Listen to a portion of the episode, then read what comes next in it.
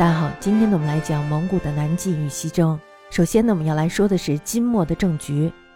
金呢自宣宗以后，国势呢这时候非常的羸弱，蒙古呢这时候已经取代了金帝国在亚洲称雄，金朝呢只处于被动防守的地位。从燕京的失陷与迁都汴京呢就能够看出来。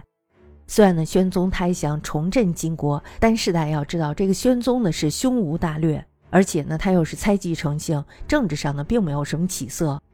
河北的秩序呢这时候大乱，地方官吏呢纷纷逃往河南，社会残破，盗贼四起。要不是成吉思可汗举兵西征，恐怕金宣帝时代呢已经是亡国了。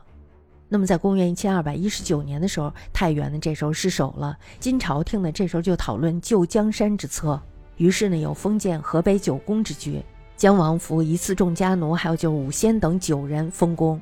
赋予便衣行事重权，赐号宣力忠臣，打算呢以之坚守国土，挽回华北局势。但是这个结果却无济于事。有励精图治之志的宣宗呢，讲用吏序，苛刻成风，以树虎高齐为相，军相呢都好刑名。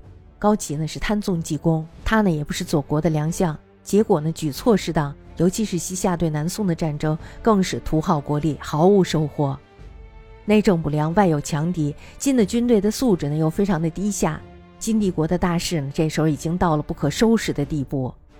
金宣宗病死之后呢，哀宗继立，他是金朝的最后一个皇帝。那么对于将亡的国家呢，他也曾经发奋做最后的努力。他呢首先是与宋夏议和，然后呢以安西南两旁修武备兵，激励将士。那么最值得注意的就是组织忠孝军。精选各地的精兵，并且呢接纳流亡归顺之人，其中呢有汉人、女真人以及其他各外族组成。他们呢直接隶属于中央的枢密院指挥，士卒呢是精锐的，装备呢是坚整的，比较起金朝全盛时期犹有过之。